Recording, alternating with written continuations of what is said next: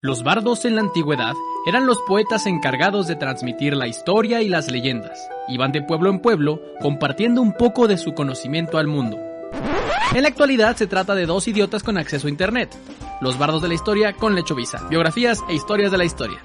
Amigas, amigos y amigas de Lechovisa, bienvenidos una vez más a el podcast que, como muchos niños, no han bautizado el podcast que eh, esperamos que a esta altura ya se haya publicado con un nombre, pero Ajá, mientras el podcast, tanto... el podcast, Los bardos de la historia. ahí debería de haber salido el nombre. Sí, ahí está. Ajá. Después una voz súper robusta. Robótica y de- nada, nada humana. Es güey. como si otro se llamara... Bienvenidos a... Soldados del amor. Pues mal cantante. Sí, bueno, bienvenidos a Los bardos de la historia. El podcast en el que hablamos de historias lo suficientemente cagadas, interesantes o random, ya sea de una persona en particular o de un suceso. Y pues aquí echamos la guasa al respecto. El día de hoy está en la responsabilidad del padre responsable del hecho el contarnos una bonita historia. Así que, Sergio, cuéntame. Ok. Una 50 de la tarde.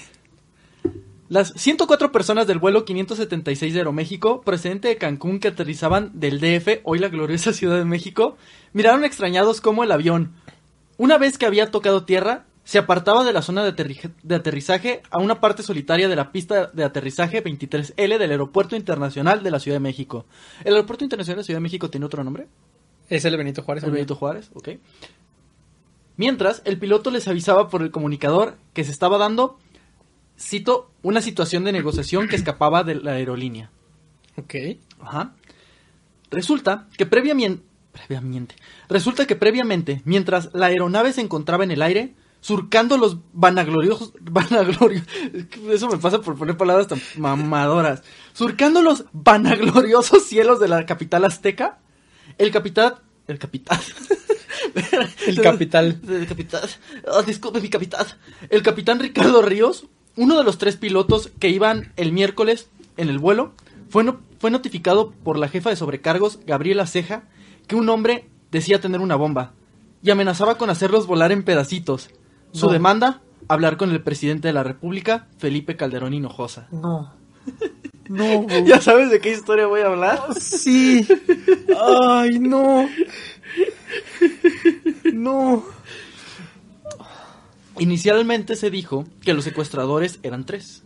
Y que cargaban tres paquetes con cinta adhesiva de color canela con explosivos que iban a detonar si el presidente del país, Felipe Calderón, No bajaba su cuba y contestaba el pinche teléfono. Que andaba en Campeche, una madre así, güey.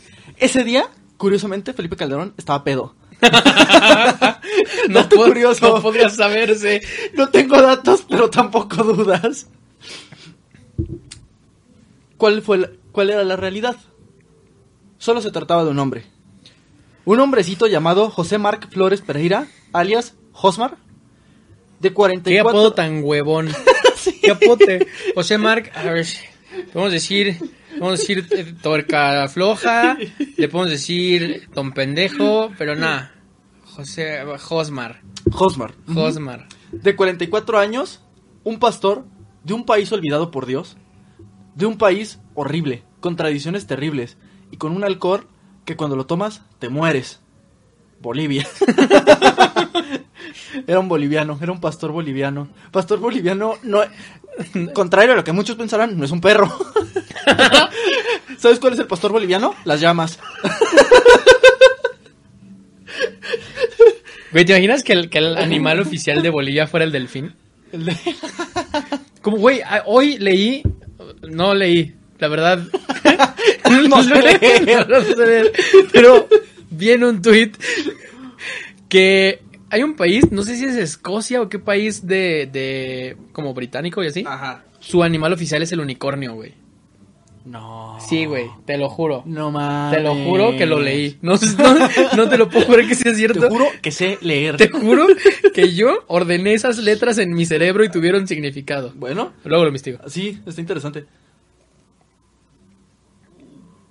Perdón, me causa Fue indigestión. un lamento boliviano. Ajá. Básicamente, toda esta historia es un lamento boliviano. Un pastor boliviano que ya había estado encarcelado en su país de origen por atraco a mano armada es un pastor evangélico. Creo que sí era evangélico.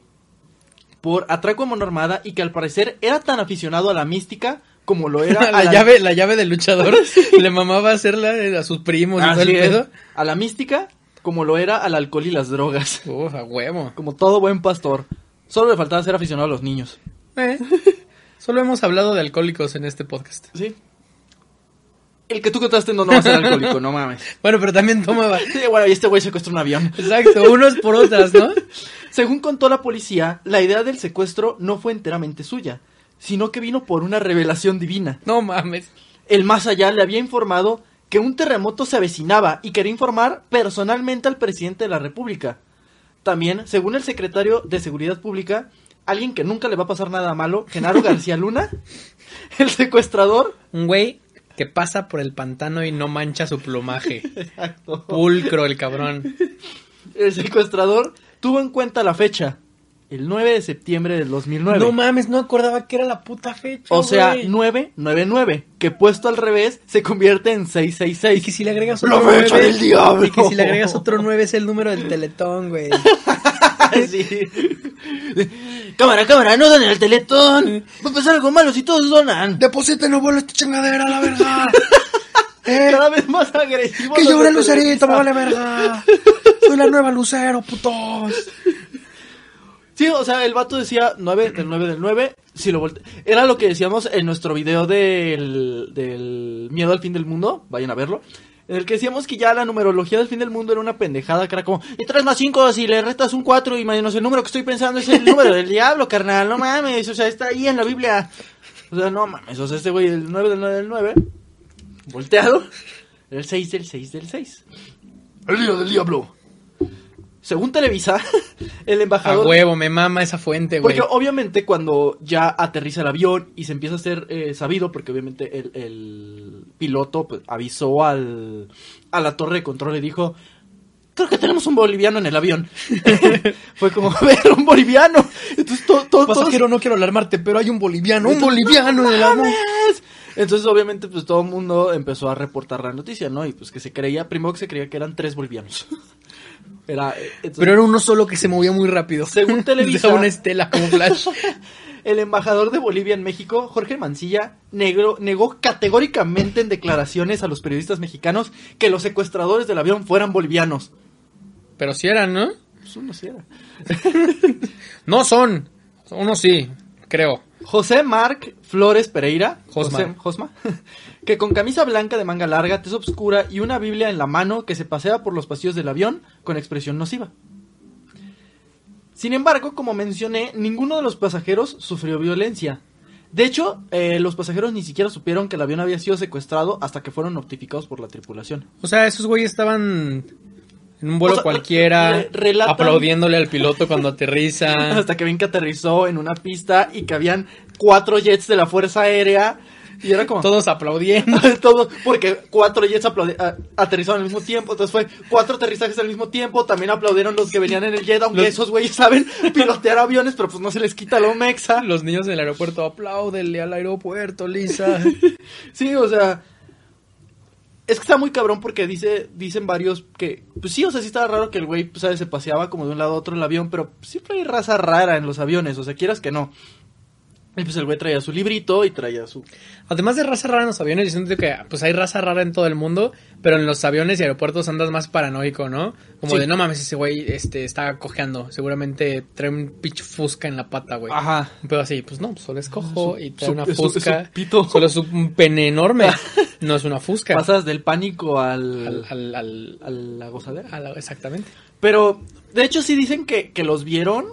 También ya, ¿sabes cómo es el mexicano? Entonces, de que no, sí, yo la, la sala de espera había tres hombres y uno estaba muy nervioso y, y traía una cosa que decía bomba. yo lo vi, por eso no me bajé. Yo empecé a gritar, se va a caer el avión, se va a caer el avión. Y me bajaron y luego la muerte vino a reclamarnos uno por uno conforme estábamos sentados en el avión.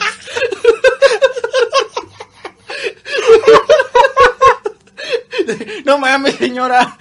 Usted ni estuvo. ¿Por qué? Porque me bajé, porque fui lista. Ahí viene la muerte. Ah, no, es otro avión. Señora, no mames, todos vimos esa película. Cállate, sigues tú. Ah, ¿Viste la película? Se inspiró en mí.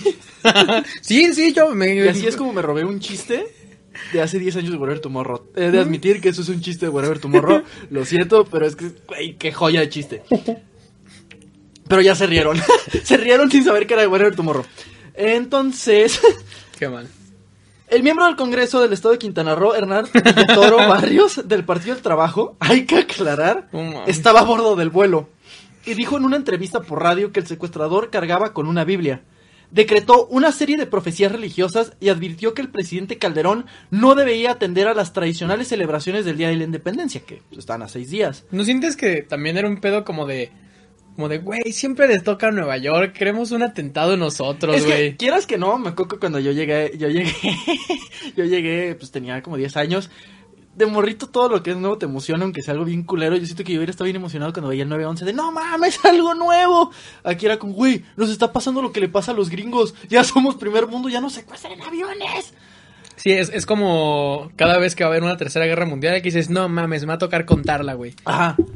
Y ahorita que sí estamos atacando algo culero que nos va a tocar contarlo, es como, "Ay, ya por favor que se acabe el coronavirus. Entonces, eh, decía que Calderón no debía asistir al Día de la Independencia en el Zócalo el 16 de septiembre, bueno, el 15, que se hacía 16 después, como suele pasar después de los 15, porque predecía que habría un terremoto.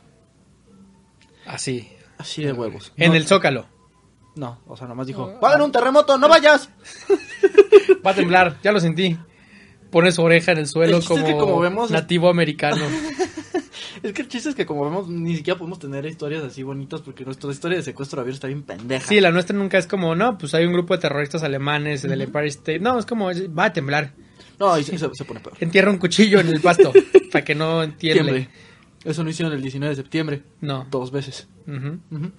Según palabras de Ríos, uno de los capitanes De- de- de- cuentan los lagos, de los Ríos. las No, malas lenguas.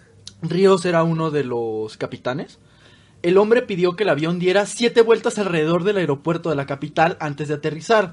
Lo cual le dijeron, es una pendejada porque el avión no tiene tanto combustible. Y el hombre fue como, va.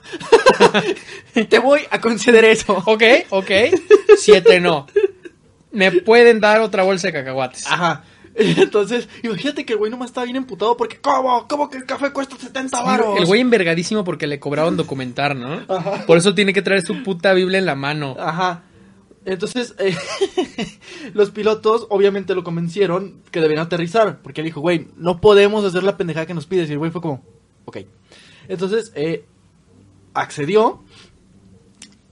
En ese momento, el capitán Ríos supo que debía iniciar el procedimiento por interferencia ilícita y bomba a bordo. ¿Qué cabrón? ¿Tienen que un procedimiento? Sí, de interferencia ilícita y bomba a bordo. Con una notificación a la torre de control. Torre de control. O sea, sí suena lógico que tengan un procedimiento. Claro. Pero siento que quien lo escribe también en México es como, eh, pues ponlo. No, pues yo creo que han de ser procedimientos internacionales, ¿no? Sí, probablemente. O sea, están escritos en talibán. Nosotros tenemos los de talibán, que son los que te dicen qué hacer cuando tú eres el que trae la bomba y es como, cámara, aquí no dice nada que nos sirva en esta ¿A situación. quién agarras? ¿A quién amedrentas? Ajá, A Ríos. a Ríos. Entonces, eh, a partir de entonces el gobierno federal inició una operación que movilizó a todo el gabinete de seguridad, porque pues no mames, güey, si era una situación sin precedentes. No investigué, pero había años, pero así años, desde como los 70 que no había un intento de secuestro de avión en México. Y además, después del precedente del 9-11, quieras que no, pues era todavía mucho más cabrón, pues. Claro. Y pues, con Calderón como presidente todo podía pasar. Calderón que a la menor provocación Ajá. saca al ejército a las calles. Después de...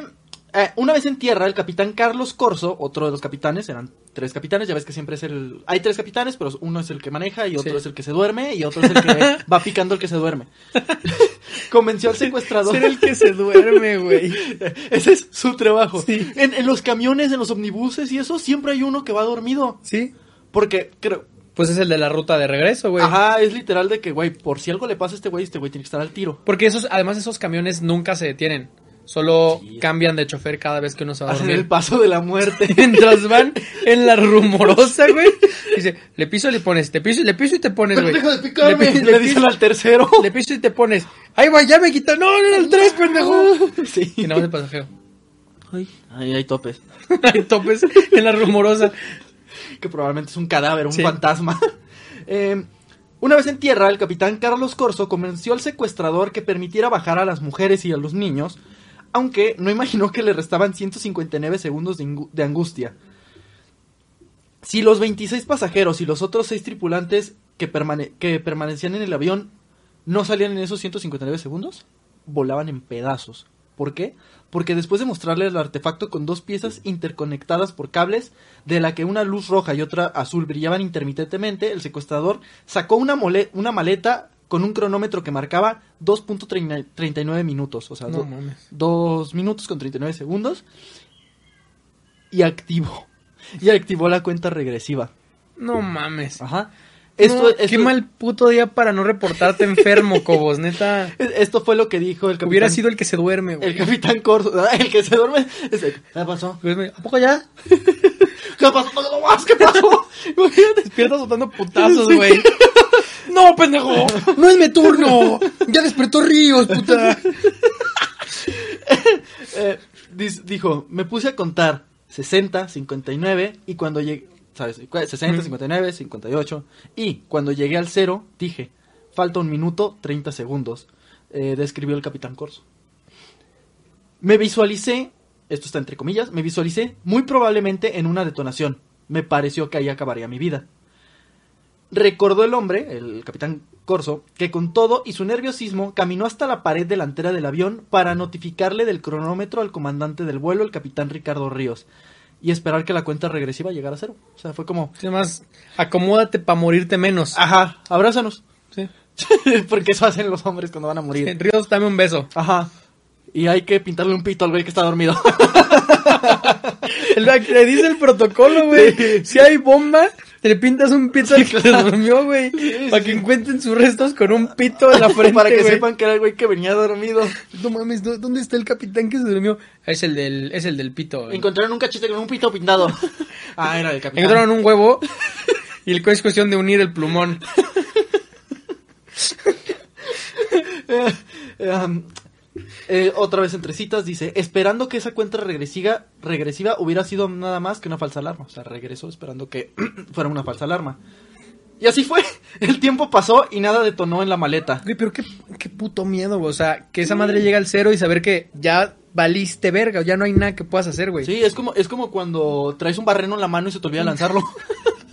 Yo sentí el mismo terror, güey. Y se te olvida lanzarlo. Lo prendí, cabrón. Eso sí, lo Sí, prendí a la pero primera, luego güey. fui como, ¿y ahora qué hago? No mames, se siente muy cabrón en mi mano, güey. y, y lo acercas a tu cara y nomás ves que se va acabando el hilito y es como... Y como ya ves que está acabando, te acercas más para ver a dónde va. ¿Dónde va la mecha, güey? ¿Dónde va? No veo, güey, no Y veo. luego cap- ca- captas que ya se acabó y dices, voy a morir. Va a morir. Hasta que se ceba y sale tu papá a decir, es un milagro de la Virgen de No. Guadalupe. Sale tu papá a decir, ah, se cebó. Porque eso es lo que dicen todos los señores Sí. cuando se ceban. Sale un tío, ya se Uh, cebó. se cebó. Ah, ninguno ha de servir y avientan todos a la fogata.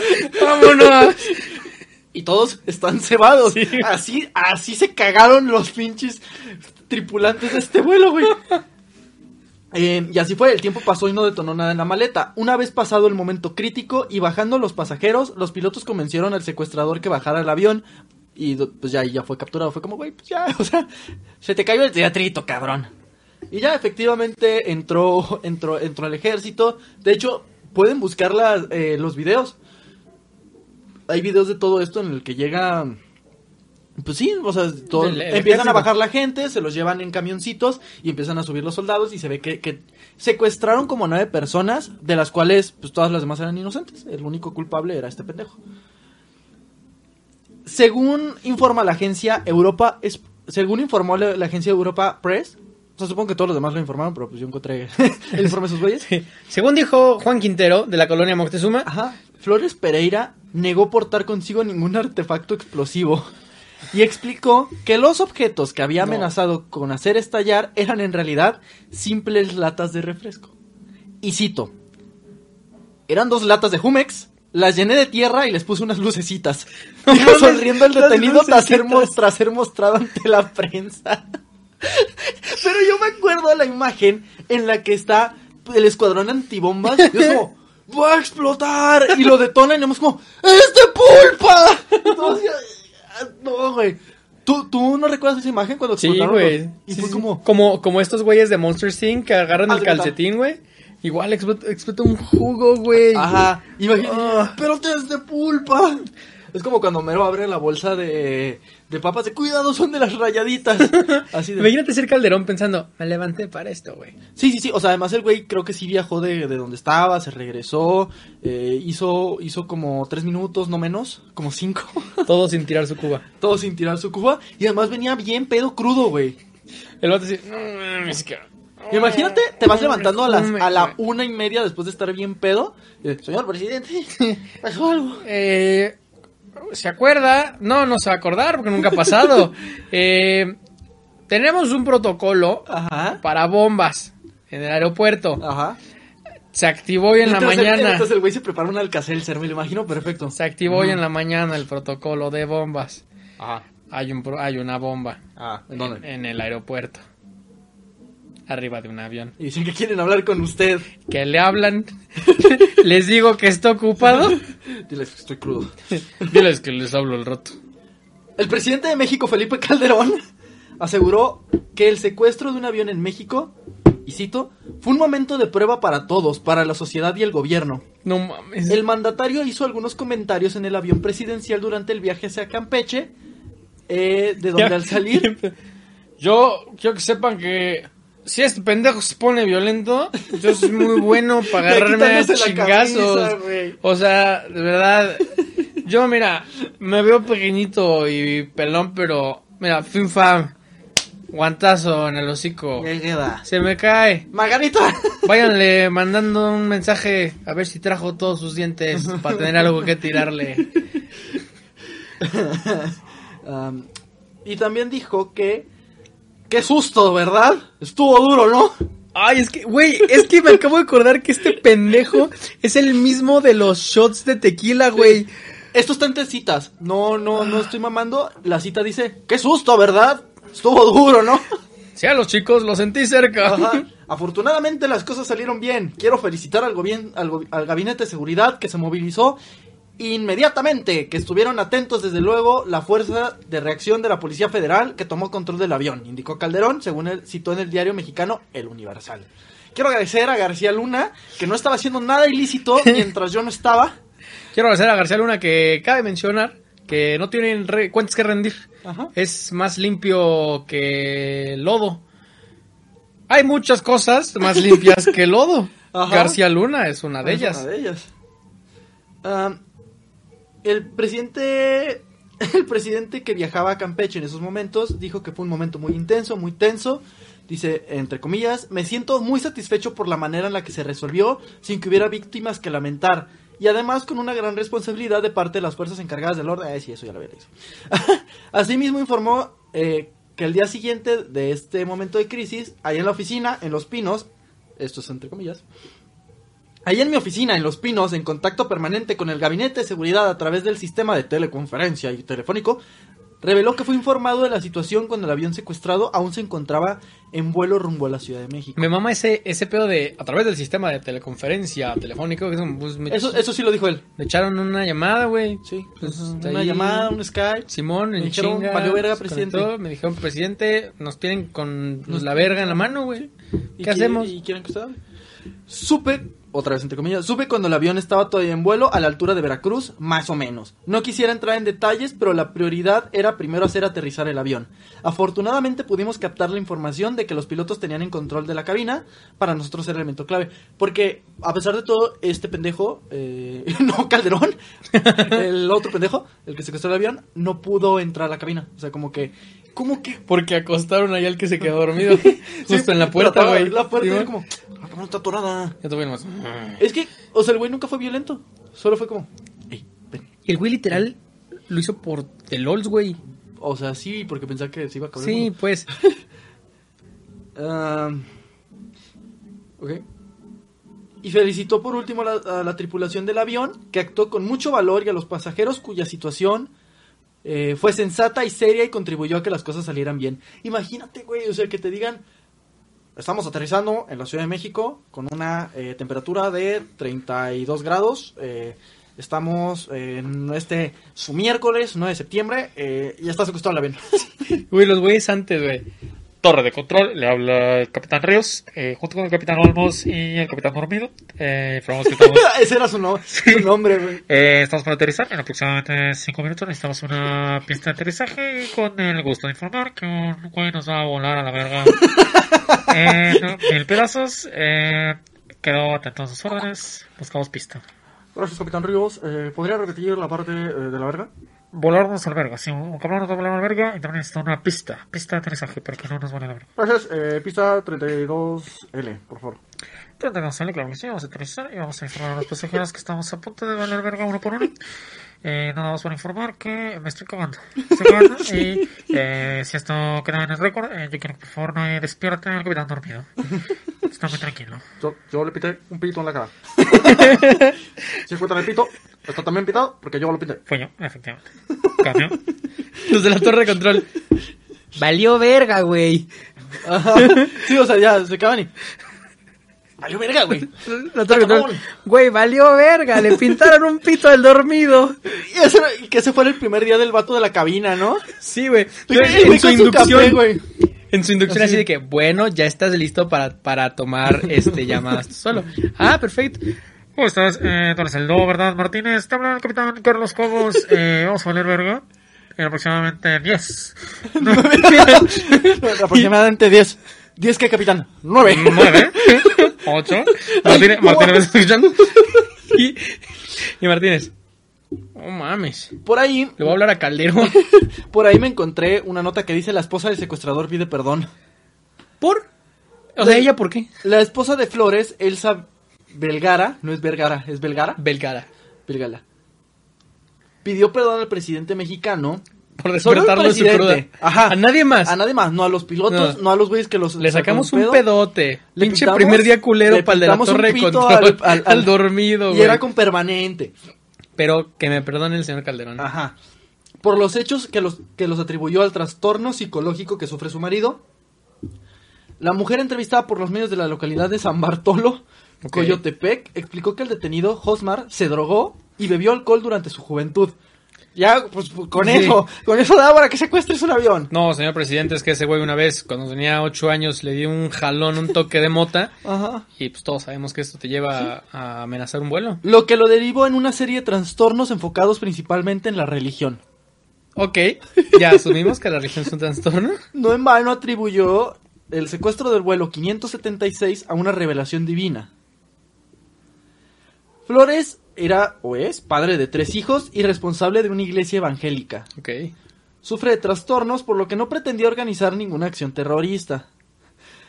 Tal vez consideró que era un mensaje de Dios, dijo la esposa. ¿Cómo llegas a esa conclusión? O sea, como, o sea, estás leyendo algo, estás en misa y en lugar de que sea como un deberías donar tus pertenencias, reorientar los fondos de la iglesia o la opción C, secuestra un avión. Sí, o sea... ¿Cómo llega? O sea, ¿cuál es? A la verga, el avión, chinga su madre. ¿Dónde, ¿Dónde están mis luces rojas y azules? Ahora bien, algo que no hemos recalcado es... ¿Por qué un boliviano sentiría la urgencia de avisar al presidente de México? Es como, imagínate que tú te subes ahorita a un vuelo en, en, en, Bolivia. Ital- en Italia, güey.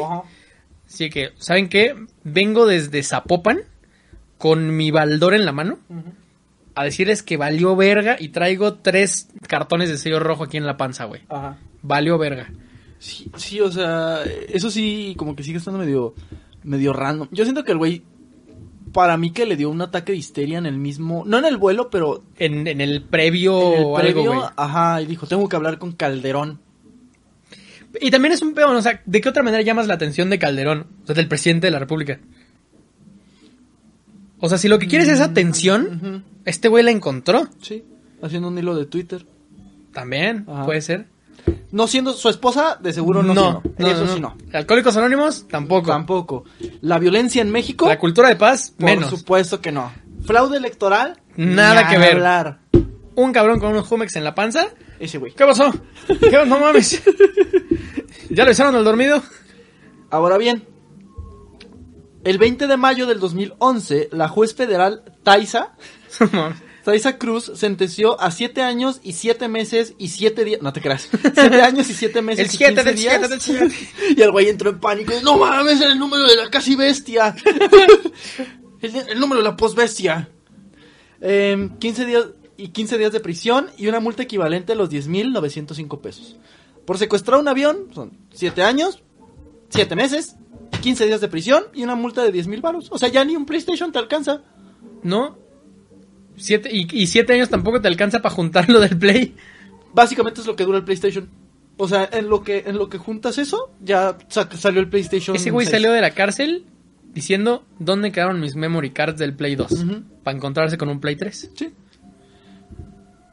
Y nunca más se volvió a saber de él. O sea, ya sabes cómo en México. Desapareció. Carpetazo, Fue el mame del momento. Adiós. Pero esta historia yo la quería contar porque me marcó muy cabrón. Me marcó muy cabrón. O sea, Te das cuenta del surrealismo en el que vivimos, ¿no? era un surrealismo porque era, volví a lo que decía. O sea, obviamente no está bien, pero como morrito de 10 años era como, güey, está pasando algo que pasa en los Estados Unidos, güey. O sea, como lo que. Algo que pasa en las películas, güey. Y de repente empiezas a investigar lo que pasa en la historia. Yo desde que tenía 10 años dije, qué mamada, ¿verdad, mamá? Qué puta pendeja. Eran unos Jumex, mamá, no mames. Eran unos. El pendejo, el pendejo detuvo el, el aeropuerto internacional de la Ciudad de México. Obtuvo la atención del puto presidente con dos cartones vacíos de Jumex. Lo que tal vez queremos decir no es que si quieren llamar la atención de un país hagan eso, sino que eh, pues dense cuenta que no somos eh, película de Estados Unidos y esto fue lo más cabrón que nos pasó en el aeropuerto, güey.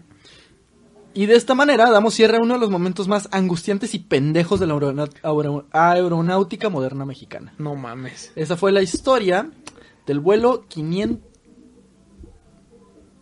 570, esta fue la historia del vuelo 576 de Ahí, Aeroméxico. ahí están Cobos, Ríos el, y el Dormido junto al Escuadrón 201, ¿eh? Sí, se rifaron. Héroes. No, lo- los capitanes se rifaron. O Sí, sea, sí, sí. ahí te das cuenta de la preparación que tienen y que aunque era un vuelo Comercial. comercial, los güeyes tenían un temple de acero. O sea, literal, el güey que dijo, güey, probablemente va a explotar una bomba.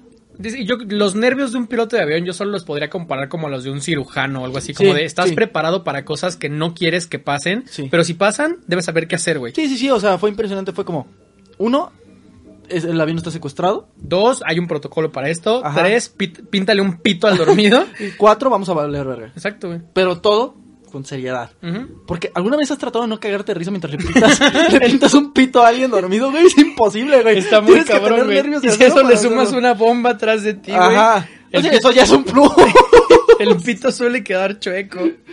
Mis felicitaciones a Cobos y a Ríos, güey. Así es, amigos. Entonces, esta fue una historia que siempre he querido contar. Una de mis historias favoritas que sorprendentemente mucha gente no la conoce. Ojalá más gente se interese en este acontecimiento de Este- los juguitos en, el este aeropuerto. bonito acontecimiento donde nos dice que, eh, pues no creas en la Biblia.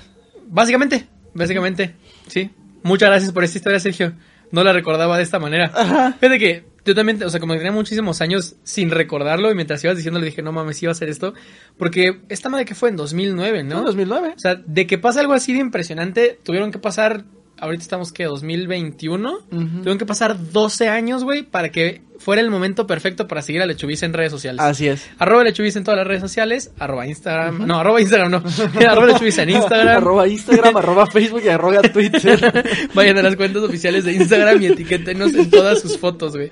ah, está mejor. Sí, arroba Lechubiz en Instagram, Twitter y Facebook y por lo pronto son esas. Luego abriremos este Tumblr para subir frases depresivas. Y les recuerdo, no dejen de mirar el cielo. Los bardos de la historia. Peace off, hate town.